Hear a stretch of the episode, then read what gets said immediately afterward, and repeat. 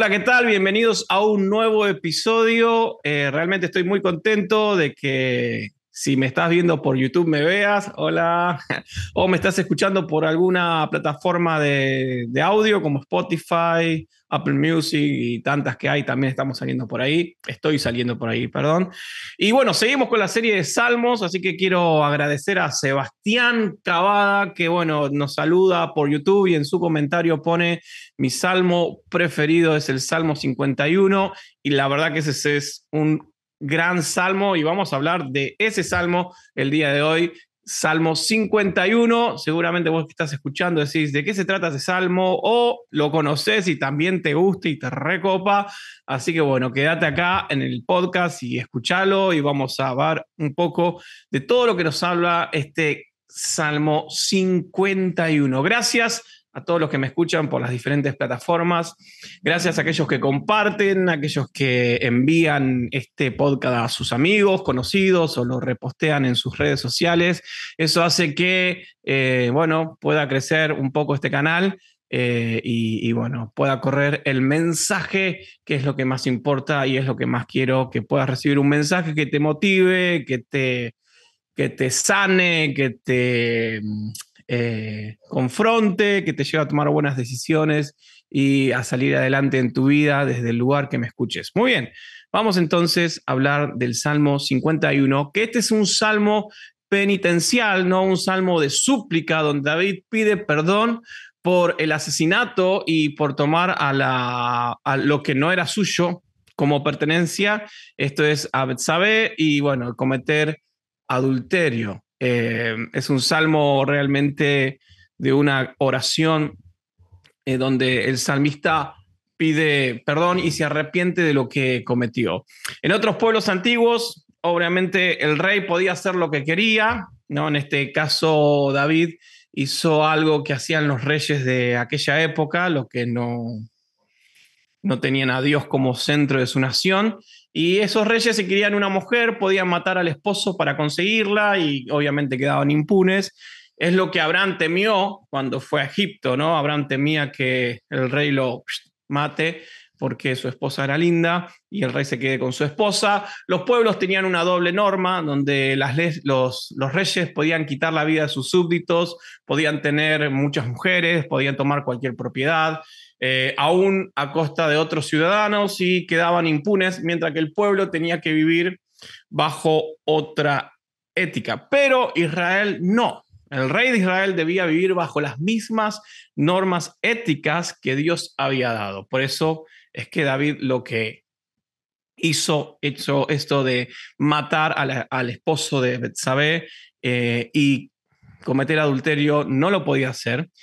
Y es difícil también imaginar, y es muy difícil de imaginar eh, en alguna otra nación de aquellos tiempos, cómo un profeta confrontara de esa manera como la que confrontó Natán eh, al rey, hablando de ética, ¿no? Sobre la ética de sus hechos, ¿no? Lo que hizo Natán es de confrontar al rey y, y corregirlo y marcar su error ningún otro lo hacía, solo el profeta de Dios eh, en la nación de Israel. Entonces, acá vemos dos contrastes importantes o dos, dos, dos formas. Primero, David eh, imitando, podemos decir, un poco al, a, a, los reyes de otras naciones por su actuar, por su falta de ética, y tenemos también un ejemplo de, que, de un profeta de Dios que envía el mensaje, no importa cuál sea su receptor. Y esto es terrible, ¿no? Pensamos un poco en, que el rey podía hacer lo que quería y el pueblo, el pueblo no podía hacer lo que quería, seguía otras éticas, otras normas. Eh, eh, y es, tremendo, ¿no? Y podemos un poco eh, llevarlos a nuestros tiempos donde no es tan así, pero es así, ustedes me entienden, ¿verdad? entonces ahí estaba David. No, y estaba en verdad realmente lo que nos, si leemos este salmo, que después lo vamos a leer, eh, estaba en verdad arrepentido de su adulterio con Betsabé y de asesinar a su esposo para cubrir el pecado de David.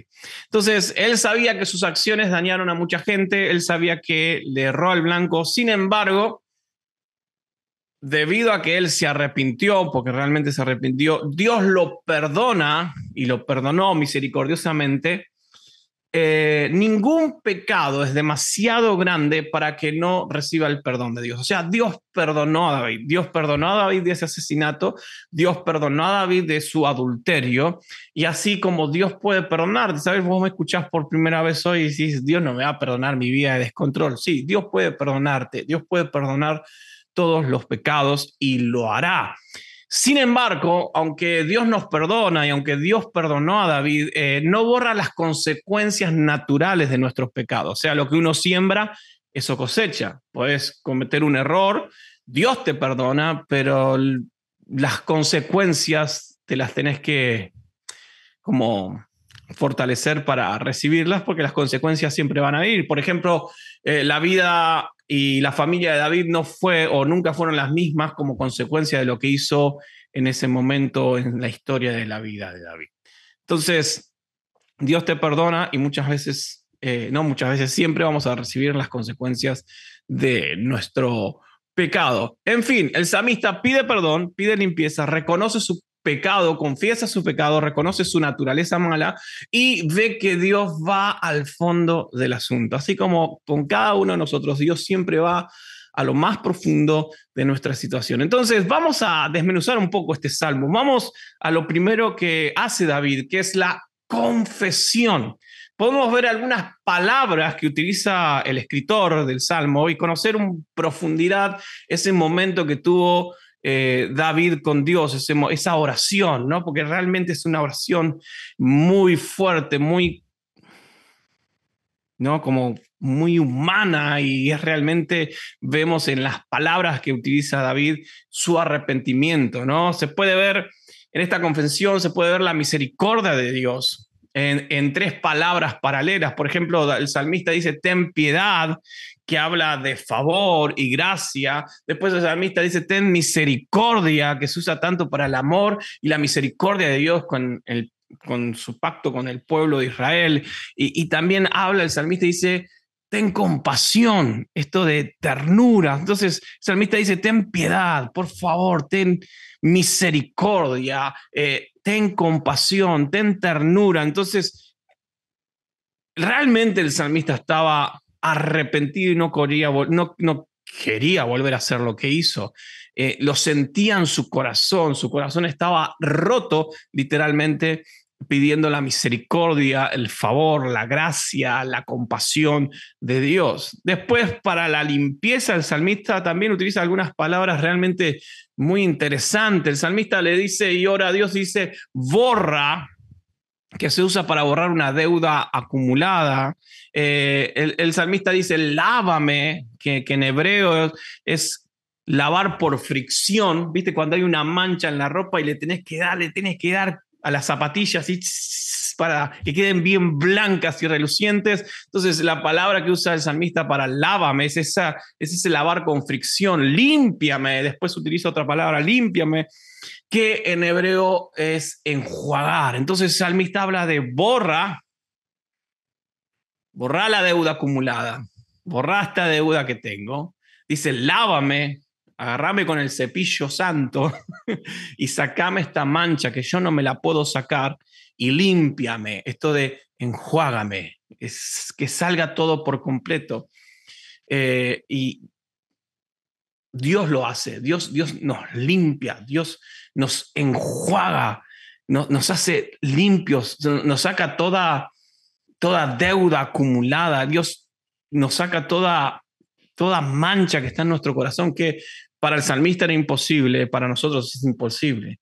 Y él y, David acepta su propia responsabilidad, porque ahí tenemos en estos versículos de este Salmo 51, tenemos los pronombres mi o mis, y se usa siete veces en el versículo 1 al 3, en contraste con ti y tú, que se usan y se enfatizan en el versículo 4, porque el pecado ofendió a, Dios, lo que David hizo ofendió a Dios. Y el primer paso para un verdadero arrepentimiento es reconocer que hemos pecado y reconocer mi propia responsabilidad delante de Dios. No es que Él me hizo pecar o Él me llevó a hacer esto, yo lo hice, fue mi decisión, fue mi responsabilidad, es el primer paso.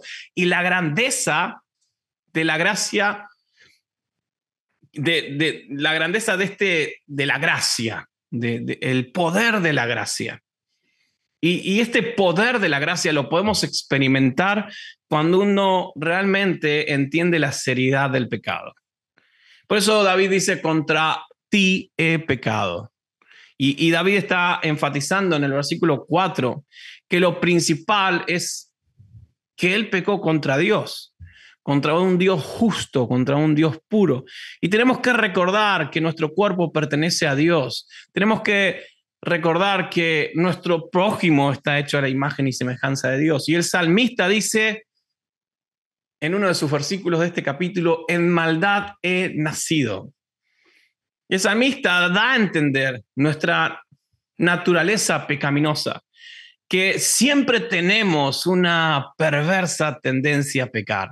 Y esto se extiende a nuestra mente, a nuestro corazón. Entonces, salmista reconoce, siempre está esa tendencia mía a pecar. Siempre vamos a tener una tendencia a errar al blanco, ¿no? Porque es nuestra naturaleza.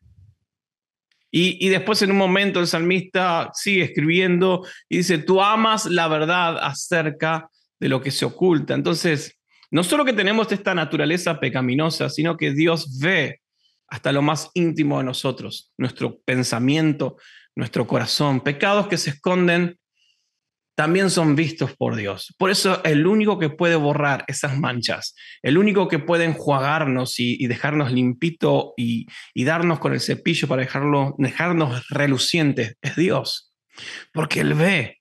Y lo asombroso que, aunque mi naturaleza es tendenciosa a pecar, porque somos débiles, somos de carne y mientras vos vivas y yo viva, siempre vamos a cerrar al blanco, siempre vas a pecar, no hay ninguno que, sea, eh, como es, invicto en esto.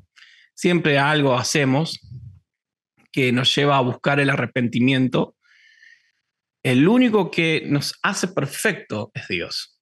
Y ahí es donde viene la restauración, este segundo punto de este salmo. Otro tal vez lo pueden dividir de otras maneras, pero ahí es donde Dios empieza a restaurarnos. Y del versículo 7 al 13 es todo un párrafo donde obviamente el salmista vuelve a, pedir una limpieza, vuelve a pedir una restauración, pide que Dios olvide sus pecados, pide un cambio en su vida, pide una comunión constante con Dios y que haya alegría.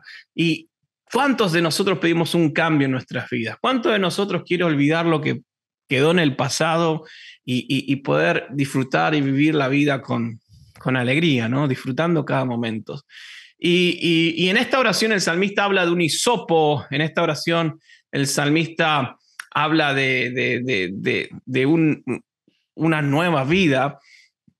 Y, cuando habla de hisopo, que tiene un gran significado el hisopo, ¿no? Por ejemplo, fue usado en la Pascua y eh, antes, salir de, antes de salir de, Egipto, perdón, donde se pintaba con la sangre del cordero el dintel y los postes de la casa. También se usaba un hisopo para limpieza de, a un leproso, que era un ritual también para la purificación, donde para aquel que tocara un, un muerto, ¿no?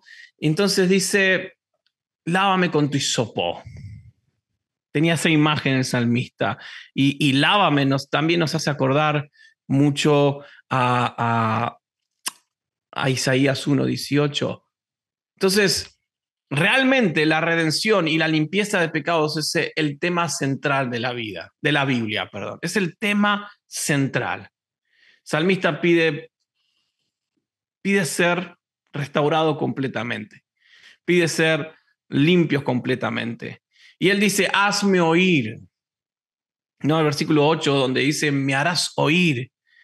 Y, y, y, qué bendición que es tener la seguridad del perdón de Dios. ¿Viste cuando decís, quiero que esta persona me perdone? Hasta que no escuche de esta persona que me perdonó, no voy a estar tranquilo.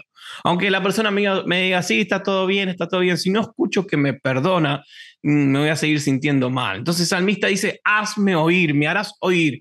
Qué bendición es tener esa seguridad del perdón de Dios. el saber que soy perdonado, el saber que ese perdón y esa gracia me da una vida eterna con Cristo Jesús. Qué bendición, dice en 1 Juan 1.9, si confesamos nuestros pecados, Dios perdonará. Él es fiel y justo para limpiarnos de toda maldad. A veces pasamos tanto tiempo en esta burbuja de, del cristianismo, de nuestros templos, y estamos en esa dinámica de ir todos los días a la iglesia y, y ya estás tanto en una dinámica que pensás que por ir todos los días a la iglesia y estás ahí, eh, ya no pecas más y, olvidamos un poco la angustia y la inseguridad que otros viven al vivir una vida de pecado, ¿no? Pero nosotros también pecamos. Y, al y al pecar, y un cristiano cuando erra al blanco y comete algún pecado y demás, está, empieza a faltar esta comunión con Dios. ¿No? Y, viste que cuando arrasa al blanco y te equivocás, sentís como que Dios ya no te escucha, como que el Espíritu Santo se fue de vos y decís, Dios, no, no te vayas de mí, sí, cometí un pecado, un, error. Eh, por eso el salmista usa esta figura de huesos quebrantados, porque pide de nuevo que Dios borre todo sus... Él quiere volver a sentir esa alegría que tenía antes de cometer ese error. Entonces, la obra de restauración empieza con el perdón. Pero además del perdón, hace falta un cambio interno. Y ese cambio interno que estamos buscando cuando cometemos un error, un pecado, cuando oramos a Dios, solo Dios puede crear un nuevo corazón y un corazón puro. Renueva un espíritu firme, dice el salmista. Renueva un espíritu noble. No habla del Espíritu Santo, obviamente, sino de la vida interior. Eh, Corintios 5:17, la segunda carta, nos dice, si alguien está unido a Cristo, hay una nueva creación. Lo viejo ha desaparecido y todo queda renovado. En Cristo somos una nueva creación. Y el salmista reconoce que no puede hacer lo bueno por sus propios esfuerzos. Nosotros no podemos hacer lo bueno por nuestros propios esfuerzos. Alguien, algo tiene que suceder en nuestro interior. Dios debe hacer esta nueva creación en nuestra vida cuando nosotros corremos a sus pies a buscar el perdón. Y, David hace una exclamación que seguramente se habrá acordado David cuando él, de David, perdón, de Saúl, cuando él hizo esta exclamación, que él dice, no quites de mí tu Santo Espíritu. Y se habrá acordado David qué mal le fue a Saúl cuando Dios dejó a Saúl, ¿no? Como vivió y terminó su vida de una forma atormentada. Y no hay nada mejor en la vida que sentirse útil para Dios. No hay nada mejor en la vida que estando Dios en, nuestro interior, nos sentimos plenos, nos sentimos realizados. Y David sabía eso.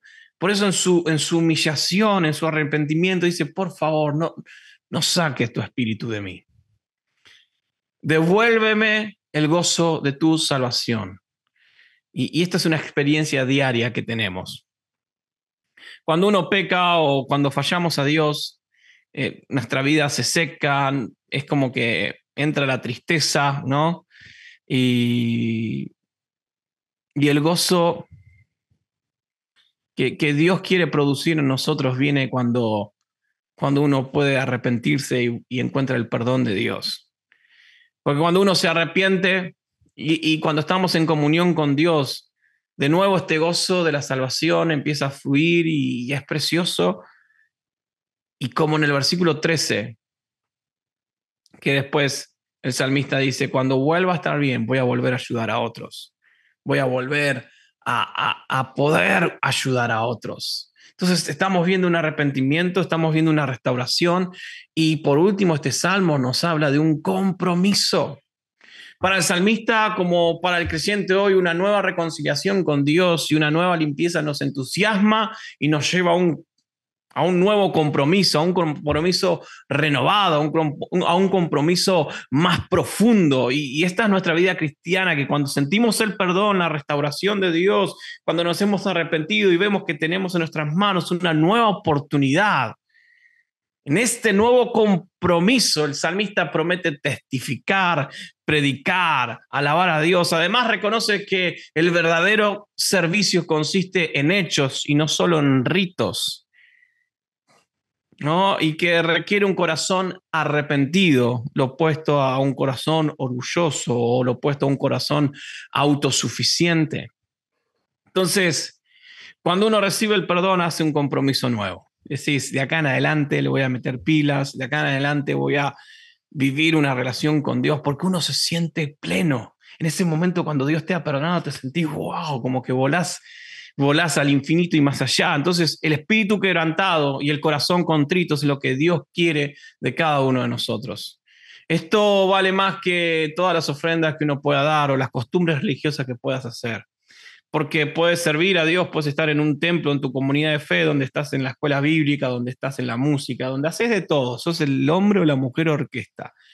Pero si no hay un corazón contrito, si no hay un corazón quebrantado, de nada te sirve hacer todo lo que estás haciendo porque vivís bajo el peso de tus propios pecados y no te has liberado, no has buscado una restauración o una comunión con Dios, que eso es lo que trae un gozo pleno. Entonces, este Salmo 51, que es hermoso, que traté de ser lo más conciso posible para que no te pierdas nada y puedas escuchar todo el podcast por completo, presenta una buena descripción de la persona arrepentida, de alguien que sí hizo, cometió un error, de alguien que un terrible error, podemos decir, pero bueno, alguien que le erró al blanco, pero en su confesión reconoce sus pecados y su naturaleza mala. Pide perdón, pide una limpieza y no esconde nada de Dios. Se muestra tal cual es y dice Dios he pecado. Y en su restauración experimenta esta limpieza, experimenta el gozo, experimenta el olvido de, de sus pecados, experimenta el cambio en la vida, experimenta la comunión constante con Dios y, el gozo del Espíritu Santo. Y en su compromiso, esta persona promete testificar, promete predicar, promete alabar a Dios y servir a Dios con todo su corazón humillado. Y esta misma experiencia, esto mismo que vivió, lo experimenta cada cristiano y cada persona que se acerca a Dios. Así que si querés vivir una vida plena, una vida que, que, vaya más allá de lo que puedes pensar o imaginar. Te invito a que te acerques a Dios, a vivir esta experiencia que vivió el salmista. Sí, trágica en un comienzo, porque ¿quién no se ha equivocado alguna vez en la vida? Pero muy pocos de aquellos que se equivocan o nos equivocamos, nos acercamos a Dios. Porque si te acercas a Dios, vas a encontrar perdón. Si uno se arrepiente, vas a encontrar a Dios así de rápido. Así que te invito que puedas experimentar esto que Dios nos da y esto que vivió el salmista en un momento clave de la vida. El salmista conocía a Dios así como vos conoces a Dios. Y vos conociendo a Dios y yo conociendo a Dios puedo fallar, puedo errar al blanco, pero no todos son capaces de reconocer su error, de mostrarse tal cual delante de Dios y recibir esa restauración. El perdón lo recibimos si nos acercamos a Dios. Así que Salmo 51 es un excelente salmo que lo vamos a escuchar ahora. Así que gracias por estar ahí. Deja tu me gusta, suscríbete a mi canal, eh, seguime en Spotify, en, Apple Music. Deja tu comentario si hay un salmo favorito que, te gusta tanto. Decir, ah, quiero que estudiemos este salmo. Lo vamos a hacer. Y bueno, como el Salmo 51 nos ha hablado profundamente y, hemos aprendido del arrepentimiento, hemos aprendido de la restauración y hemos aprendido que todo esto trae un nuevo compromiso con Dios.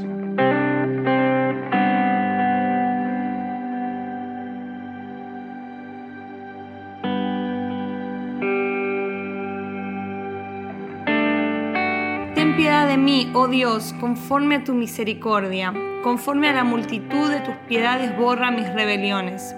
Lávame más y más de mi maldad y límpiame de mi pecado, porque yo reconozco mis rebeliones y mi pecado está siempre delante de mí. Contra ti, contra ti solo he pecado y he hecho lo malo delante de tus ojos, para que seas reconocido justo en tu palabra y tenido por puro en tu juicio.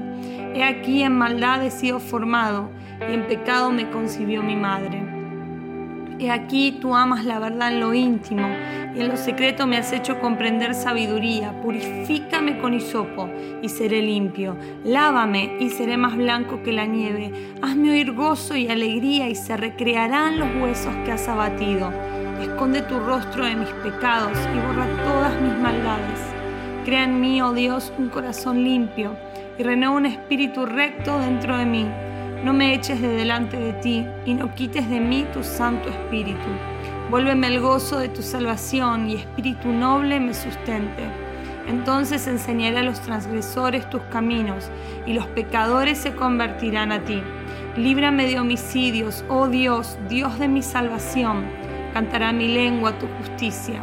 Señor, abre mis labios y publicará mi boca tu alabanza, porque no quieres sacrificio que yo lo daría, no quieres holocausto. Los sacrificios de Dios son el espíritu quebrantado. Al corazón contrito y humillado no despreciarás tú, oh Dios. Haz el bien con tu benevolencia, Sión, edifica los muros de Jerusalén. Entonces te agradarán los sacrificios de justicia, el holocausto u ofrenda del todo quemada. Entonces ofrecerán becerros sobre tu altar.